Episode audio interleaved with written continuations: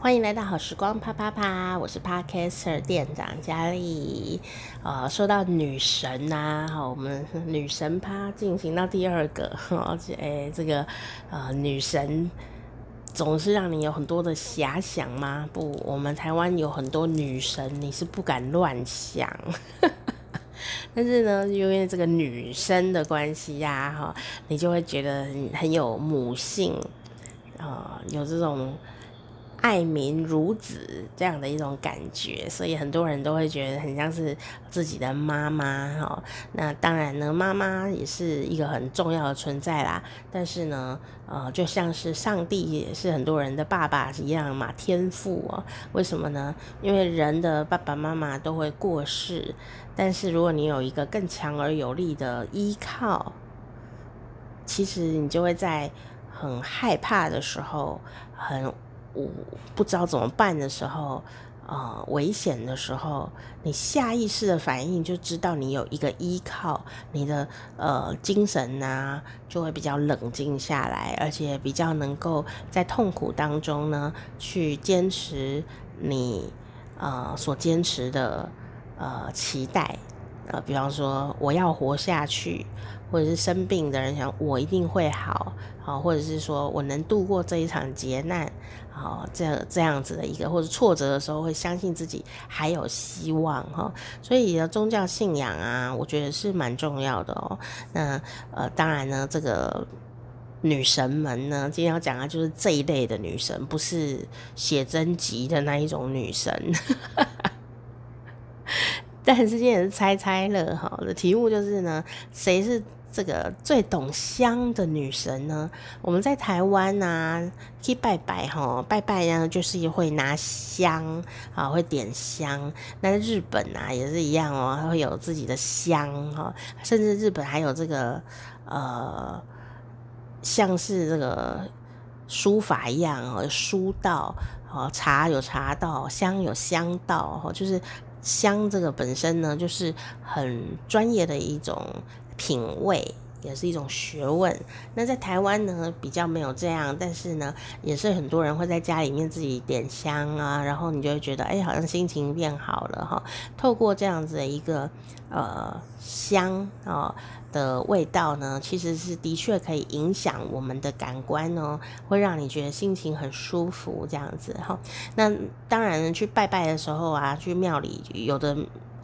大部分的庙都还是会拿香拜拜哈，当然我们现在也有一些庙宇在改革，比方说台北行天宫哦，它是一个非常香火鼎盛的地方，但它现在是没有香火，就是呢，呃，人还是很多啦，但是呢，他们就是。率先现代化这样子，就说，哎、我们不点香了，你们不用点香这样哦。好，那后面影响的可是一整个产业呢，哦，你就知道他呃信徒有多少哈。但是呢，这个不用点香了这件事啊，其实当时也是蛮大的一个革命哦。那但是却不影响他。哦，到底有没有很灵，或者是大家有没有呃去那里拜拜这样子啊？这是台北的很重要的一个地标，就是行天宫，那他是拜男神的哈。我觉得男神真的是帅，就是我们的关公关圣帝君哈，好又叫恩主公哦。不过今天题目是这个女神嘛哈，女神都香香的，这样讲怪怪，但是的确是如此。我们要讲的是呢。为何我们讲香火鼎盛啊？哦，制香业就是做那个拜拜的香啊，哦的那个制香业的祖师哦，不能讲爷，因为她是女生。哦，制香业的这种祖师女神，请问是谁？有这个传说？请问是谁？制香业，哦。的女神哦，就是她的这个祖师女神，请问是下列哪一位呢？好，那我来压香对白，让我们摘下是像哈。好，这个传说是谁呢？啊，A 王母娘娘，B 观世音菩萨，C 九天玄女，请作答。噔噔噔噔噔噔噔噔，嘿嘿！如果你每一集都有听的话，就会发现这个三个选项跟上一集的一样哦。但问的问题不一样，答案就会 不一样吗？好，你猜了，猜对了吗？制香产业的主司女神，答案就是 C，九天玄女。好，你有没有答对呢？不管你有没有答对，都可以按个订阅哦。哦，为什么呢？为什么呢？凭什么呢？哈，好，那这个传说你来听听看哈。呃，因为呢，也要当神明哈，不是不是生出来就可以当哦。你就算生出来就是一个神，但是呢，你还是要去人间历练啊，才知道人间疾苦，才知道怎么帮他们啊。所以其实很多的神明的灵魂呢，哈，都要到人间来受苦受难的。所以我现在都告诉自己哈。如果在受苦受难呢，就是因为我是神仙来的啦，所以我要来了解人间疾苦啦，哈，我不能过太爽啊，过太爽就不知道人间疾苦啊。你不懂得怎么被帮助，其实也不会真的懂得怎么帮助人。好，所以有时候你也在落难呢，我就会告诉你。你一定也是神明来的，你是上帝的小天使吧？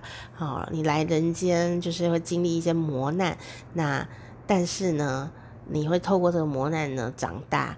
但等到有一天呢，你就哎、回家可以交代功课了，就可以演讲给其他的小天使听说，哎呀，我在人间呢就这样那样这样哈，我有学到什么什么什么 哦，我就会告诉自己来鼓励一下自己啦哈。那到底我会不会变成神仙呢？我想呢，要当神仙不是一辈子就可以当成的。就算很认真，可能也要很多辈子啊。所以呢，这个九天玄女的玄这个传说就是这样哦，就是在某一辈子啊，她也是投胎来当人类啦。哈，那那个时候呢，她是一个很孝顺、很孝顺的啊、一个女孩。那这个女孩呢，对于药哦，非常的在行，但是呢，她很孝顺，可是她的爸爸生病哦，她怎么样都没办法医好爸爸啦。那这个爸爸因为什么呢？因为生病太严重了，没有办法吃药。那古时候的药啊，就是呃，也是要煮成汤啊，或者是要不然你要用嘴巴吃。可是因为爸爸生病太严重了，所以没有办法吃药哦。于是他就想该怎么办呢？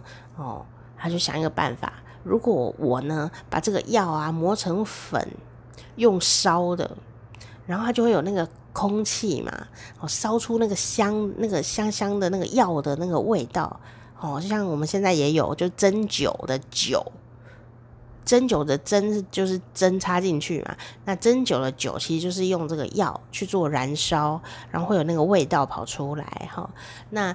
当时他就想用这个方法给爸爸闻这个药，然后把它燃烧以后的那个味道，那让他爸爸呢可以用呼吸的方法吸到这个身体里面去，看会不会好一点。诶，结果后来当然还是有点用哦，慢慢慢慢的就有了这个这个康复的迹象，所以他就发现了这个方法很好用哦，然后就常常呢就用这个方法，就是把这个药物呢把它弄成啊这个香，那当然比较好保存，或者是呃要。比较好收纳哈，他就后来就慢慢的研发出了这一条一条一条的这样子这个香的那个现在的香的这个形状哦，变成一条一条的样子，才不会拿起来就整个掉掉在地上了哈。不然你去看看，如果说是燃香啊碾香的时候呢，那个香其实就是粉状的这样子哈。那呃，所以它就变成了这个制香产业的呃女神。那为什么呢？因为啊，大家就会想到她呢，啊、这个女孩啊，就是用这个药物来帮助别人。那她当然也不止帮助爸爸啊，她也帮助了别人。那后来的人呢，就想说，很想呼唤她哦，就是当她已经神格化了以后，想要呼唤她，就会用这个香呢来点燃。然后点燃以后呢，她就会有这个香的这个药药的这个味道跑出来的时候呢，好，仿佛就是这个九天玄女呢，她会闻到这个香的味道，闻闻香来救苦，这样啊，所以呢，很很多人要跟神明或跟什么呃灵魂讲话呢，就会点那个香，然后他们闻到味道了，就会知道，哎、你在那，你在那里，这样子。好，所以呢，这个故事其实还蛮有趣的哈，那也是一个传说啦。好，就是说呢，它也是。呃集众人的力量呢产生的一个传说，哦，就是说这个孝顺的女生哈，哎、这个。